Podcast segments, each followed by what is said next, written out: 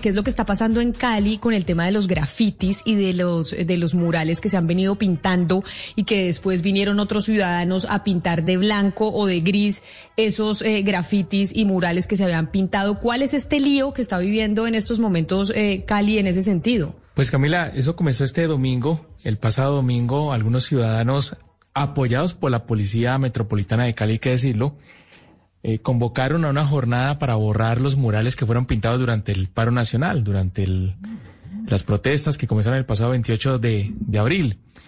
Eh, se concentraron principalmente en la calle Quinta, que es una vía muy transitada que comunica el norte con el sur de Cali y viceversa, en donde algunos eh, participantes de, de, las marchas y las movilizaciones habían allí escrito sus grafitis, algunos pues en contra del gobierno, de la policía, del establecimiento en general. Y obviamente pues quienes pintaron los grafitis no estuvieron de acuerdo con que los borraran. Entonces se polarizó la ciudad nuevamente, hubo allí eh, un intercambio de, de, de, insultos y de improperios, volvieron a rayar las paredes que habían sido ya pintadas de gris en la calle Quinta, y hay todo un debate, Camila, en torno a a esos eh, grafitis y a esos murales que se han levantado en espacios públicos. Algunas personas se sienten agredidas por, por esos eh, murales, otras personas piensan que son una legítima forma de expresar eh, el, inconformismo en medio de, de, una protesta social. Entonces, existe ese debate, Camila, y existe pues un grupo que quiere borrarlos y otros que quiere mantenerlos. ¿Qué hacemos con esa guerra de los eh, grafiteros, con los que no les parece que eso es arte y entonces son ciudadanos también y van a pintarlos? Ana María Díaz es politóloga y además es la guía de un tour fantástico que hay en Bogotá. Hugo Mario, cuando venga lo invito porque es maravilloso. Es un tour que se da por la Candelaria y es el Graffiti Tour, que usted empieza a conocer los grafitis que hay en, eh, el centro de Bogotá y es un tour que lo dan en inglés y en español, o sea, para nosotros y para los que vienen de afuera.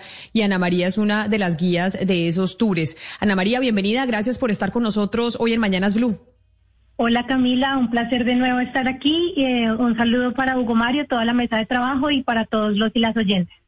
Ana María, ayúdenos con este debate que se está presentando en Cali y es los grafiteros, los que se, los que protestan, los que están en las marchas, que ven en, los grafitis y en los murales una expresión artística, pero además una expresión social de apropiación de la ciudad.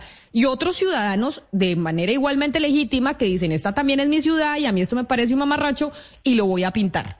¿Cómo, cómo se maneja esto?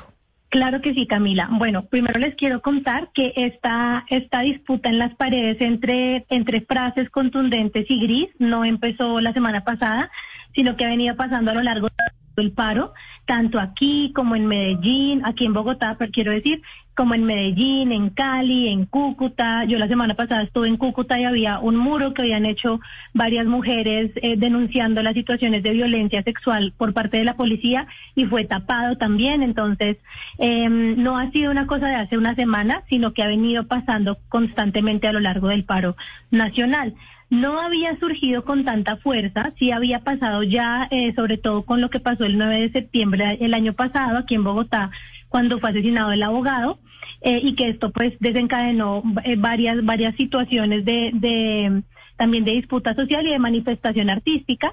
Ya se había tapado un muro gigantesco en Medellín, pero no había sido con la sistematicidad que estaba pasando en este paro.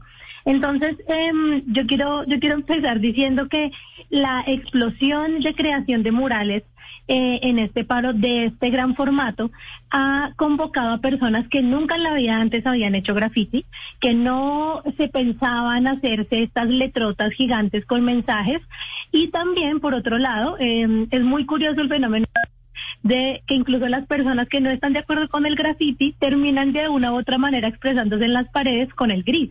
¿Sí? Porque el gris también dice algo, también es un discurso y, y pues es, es, bastante, bastante interesante lo que está pasando. Muros que, que se toman en hacerse un día entero con 40 manos, 40 manos, 40 personas, dándole desde, desde las 8 de la mañana hasta las 8 de la noche, terminan siendo fondeados un día después. O sea, es un esfuerzo bastante grande y de mucha pintura que, que, que, digamos es perdido, pero que también demuestra que las personas están dispuestas a seguirlo pintando y seguirlo pintando. Em, yo siento que esto habla mucho de, mm, pues de, de una, de una, mm, de una situación, digamos, de, de discusión política y social, de debate político y social que surge desde la sociedad civil, donde hay quienes consideramos que las, que las paredes pueden ser un mecanismo y una manera de hablar y de denunciar situaciones, porque les cuento, lo que estaba pintado en las paredes de, de Cali, que, fue, que fueron tapados, es lo siguiente, que pare el genocidio, perdón, que paren el genocidio y los desaparecidos. Ana María, pero mire, por ejemplo, frente a eso que usted está diciendo, son eh, posiciones distintas dentro de una misma discusión. Pero un oyente nos escribe y nos dice a través de Twitter que se llama Manuel y dice, yo pienso que cada uno debe manifestar su inconformidad y su cultura y su arte en las paredes de su casa. Y ahí entonces entramos en ese choque entre sectores de la ciudadanía, porque hay unos ciudadanos que dicen, ¿por qué hay otro que tiene que venir a pintarme la pared de mi, de, de mi ciudad también?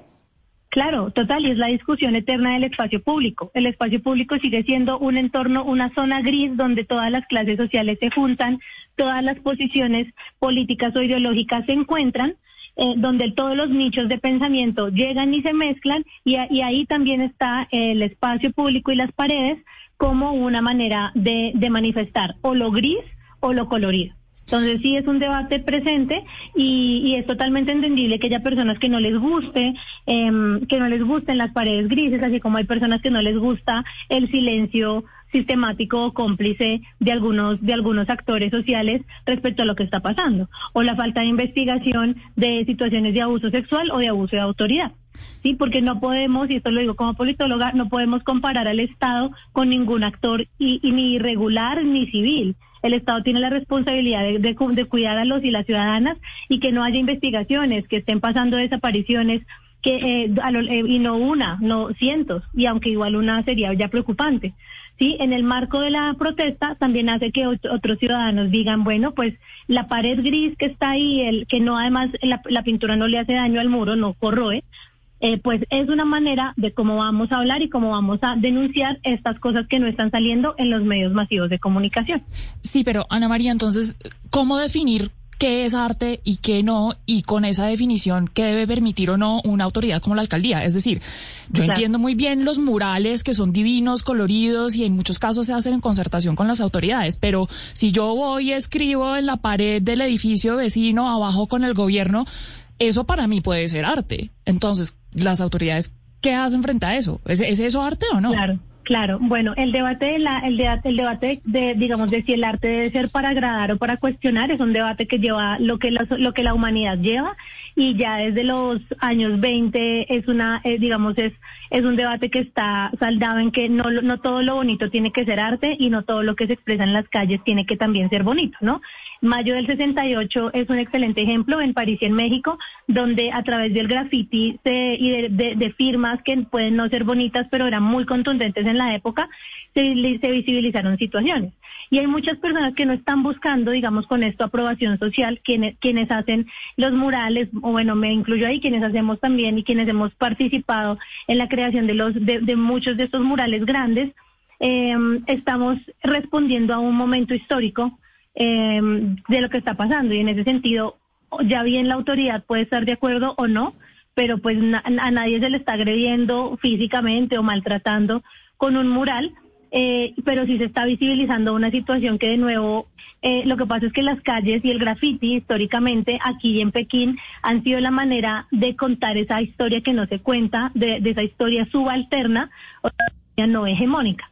Entonces, claro, es un debate abierto y obviamente hay que decir que la mayoría de murales se han hecho en espacio público y no en propiedad privada. Claro, Ana María, pero también hay un punto de mm, ver quién hace ese graffiti, ¿no? Si es Obey, si es Banksy, si es Ogemeos. Detrás de, de, lo que se puede pintar en una pared también está el autor. Eh, ¿Usted cree que el gobierno borraría un mural de Banksy o de Obey si es de protesta? Siendo tal vez de los mejores exponentes eh, del graffiti en el mundo qué, qué, gran, qué, gran, qué gran tema que lo digas. Es Hugo Mario, ¿cierto? ¿Quién, no, Gonzalo. Gonzalo, disculpa. Gonzalo. Gonzalo, qué bueno que lo digas porque, mm, porque es muy curioso que menciones a tres referentes de, a nivel global del, del, arte urbano, pero además del arte urbano político. Eh, de hecho, aquí hubo un Banksy hace muchísimos años y simplemente se lo comió en la calle, nadie le puso cuidado, pero sí ha habido mensajes, o sea, acá mismo en Colombia tenemos referentes como Obey o Banksy o, o como Corrosivo Carzal, como Puro Veneno, que tienen el mismo enfoque político y han sido censurados incluso algunos de los miembros que tienen la, misma calidad gráfica de Obey Giants, que, y uno de ellos fue los que trajo a Obey Giants a una exposición aquí en Colombia, fue eh, su casa fue mm, eh, allanada por la policía sin pruebas y sin una orden judicial. Entonces, es curioso cómo podemos, digamos, eh, respetar aquellos referentes eurocéntricos pero no, no miramos, digamos, la fuerza también que tenemos en la gráfica local. Eh, yo creo que sí es posible. Si tú me preguntas, Gonzalo, eh, sí creo que sí, sí en algún punto eh, llega aquí eh, o, eh, Obey o, o, o Banksy y hacen una intervención que critique lo político, puede que haya, pues del gobierno o no, que haya un grupo de personas que no les guste y lo tapen. Porque es que la gente involucrada detrás de esos muros es gente muy talentosa. Pero Ana María, ¿en dónde, digamos, en, en, dónde se traza la línea de lo legal y de lo ilegal? Porque aquí estamos viendo que de pronto hay una cultura donde, por la aceptación de que esto puede llegar a ser artístico o la expresión de una sociedad o una parte de la sociedad que ha sido silenciada, que no tiene otra manera de expresarse sino por medio de pintar las paredes, pues ya estamos viendo que se podría tras trasgredir todo el espacio público, no siquiera un mural, sino estamos viendo ya buses, eh, uh -huh. eh, edificios privados, locales, eh, puentes, etcétera. Es decir, ¿dónde está la línea con, entre lo ilegal y lo legal claro. aquí? Claro, eso es una muy es un muy buen punto que lo toques porque no podemos poner en la misma bolsa, sí, eh, un mural, digamos, financiado por la alcaldía con días de trabajo un, un, muro, un bloque de estos de letras que dice nos están matando en un deprimido de una avenida y un y un y un graffiti y un graffiti sobre un bus, sí, claramente son acciones distintas. Eh, y acá, digamos, yo no, yo no quiero ponerle la posición de ni de la representante de, de, quienes hacemos graffiti, ni de, ni del abogado del diablo, sino pues nada, como desde una perspectiva analítica, expresar un poco este fenómeno social que es el graffiti, que a una bien le puede gustar o no, y eso es perfectamente bien, que a una le guste o no, es totalmente entendible. Pero claro, o sea, eh, no podemos poner en la misma línea una, digamos, una, un acto eh, como el pintar un, un, un bus que puede tener, pero que al final del día expresa es un acto simbólico de rechazar el status quo, de decir no me estoy sintiendo escuchado al punto de poner en riesgo mi libertad y mi seguridad pintando un bus o pintando un, un transmilenio, eh, porque lo que tengo que decir es más importante que mi individualidad, que es lo que pasa con muchas personas que arriesgan su vida para pintar en lugares súper peligrosos. ¿Sí? Y es distinto, entonces yo siento acá que, claro, o sea, más allá que esto sea aceptable o no, eso es totalmente subjetivo y yo entiendo que pues que a la gente no le guste ver un Transmilenio pintado, que no le guste ver un, un bus pintado, pero mi invitación es a reflexionar por qué, por hay personas que están dispuestas a, a arriesgar su vida y su integridad y su libertad para hacer eso. ¿Qué está pasando detrás? ¿Qué está pasando socialmente? Porque si bien Aquí en, aquí en Colombia el graffiti es muy activo. Lo de pintar un transmilenio no era muy común. Lo, habrá, lo, lo, haría, lo haría un grupo de graffiti en Bogotá, pero no con el ah, nivel. ¿Pero que arriesga la vida si el que pinta el transmilenio? Eh, según usted, Ana María. ¿Cómo? ¿El que, ¿El que pinta el transmilenio está arriesgando su vida, dice usted? Claro, por supuesto. Imagínate si a ti te encuentran, Pero, si a ti te encuentran pintando un, un transmilenio, te vas a la cárcel, te, te, tienes que pagar millones de multa, puedes ser atropellado te pueden re, pueden agredirte físicamente, ¿sí? O sea, porque estás atacando un bien público. Entonces, no, pues claro, claro es que el Transmilenio que... no es un lienzo, pues, o sea, no, eso es un vehículo de transporte público.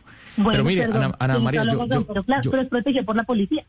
Yo creo, yo creo, Ana María, no sé si usted está de acuerdo, que faltan espacios para esto, el muralismo y los grafitis. Claro que eso es un arte urbano que, que tiene que ser reconocido, aceptado, pero deben existir unos espacios definidos para eso. O sea, si usted va a Madrid, pues no encuentra los pintados, los, los grafitis de, de cualquier persona en, en, la Plaza Mayor, o si usted va a París no va a encontrar en la Plaza de la Concordia una cantidad de grafitis y unas paredes rayadas, o en el Coliseo de, Roma. O sea, deben existir unos espacios en las ciudades para esto. Creo que en Colombia de pronto eso es lo que falta por definir. Es, muy muy interesante lo que dices y entiendo que, que claro que muchas personas digan eso, qué lindo el arte urbano, pero pero no, pero no de esa manera. Y, mira que yo tengo amigos que hacen graffiti ilegal, ilegal en diferentes partes del mundo, y incluso en Estados Unidos, en Europa, en Asia, y me dicen, eh, el graffiti ilegal, el graffiti transgresor, este que se hace sobre la propiedad privada sin permiso, sí está presente en nuestras ciudades, pero no en la manera como está en Colombia. Y ellos asocian eso directamente al descontento social. Entonces yo siento que, que, o sea, más allá de lo bonito o de lo que nos gustara ver, es ver por qué hay personas que están pintando en la calle de manera ilegal tantas cosas y con contenido tan político. Pero, pero mire, eh, Ana María, eh, si hablamos de libertades y me, y me quiero centrar en el caso de Cali, tan legítimo es escribir o hacerle el graffiti como también es legítimo borrarlo.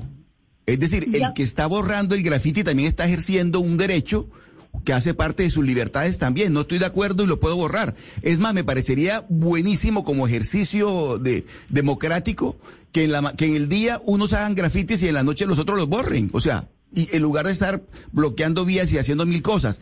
Digo, si, si, de lo que se trata es de ejercer ese derecho legítimo de, de, de expresión, pues qué bueno que uno hagan grafitis y que los otros lo borren. ¿Por qué es bueno que uno los hagan y es malo que los otros lo borren? No, totalmente de acuerdo contigo. Yo creo que esto es un, es un fenómeno social que vale la pena estudiarlo y documentarlo. Cómo es que aquella que hay personas que se toman una cantidad de tiempo increíble para tapar estos murales gigantescos y porque hay personas que siguen insistiendo y vuelven a hacer a los siguientes días un mural gigante. De acuerdo contigo en ese aspecto. Sin embargo, no podemos, yo no, yo no estaría de acuerdo con equiparar la manifestación social y sus consecuencias con la pintada de un muro o su borrada. Entonces, de acuerdo con tu primera parte de la afirmación, muy interesante como fenómeno social, eh, pero por otro lado, esto no nos puede eh, eh, mover del debate, ¿sí? Y de la y de la y también de la necesidad de reflexionar por qué se están borrando esos murales y no otros y por qué un mural que no es ni violento, ni agresivo, ni está acusando a nadie, ¿sí? Que es donde están los desaparecidos, paren las masacres y las desapariciones, es una es un pedido que pareciera de un grupo social pidiendo dos derechos humanos fundamentales, ¿sí? Porque se está haciendo tanto esfuerzo en taparlo, ¿sí? Vale la pena pues también hacernos esa pregunta. Claro, y ahí está el debate, que es un sector de la ciudadanía pensando como lo que nos plantea Ana María Díaz, que es toda la explicación que hay alrededor del arte callejero, alrededor de las manifestaciones en las paredes eh, del espacio público, y otro sector que dice, como nuestro oyente que decía, no, que se manifiesten y se apropien de sus propias paredes y de sus casas, y esa es una discusión que está viviendo en estos momentos Cali, como nos lo explicaba Hugo Mario este fin de semana, pero que se viene presentando en el país desde el año pasado. Ana María, mil gracias por estar con nosotros hoy aquí. Mil gracias a ustedes siempre por esta apertura a los debates diversos y pues nada, siempre esperándoles en Bogotá Grafiti.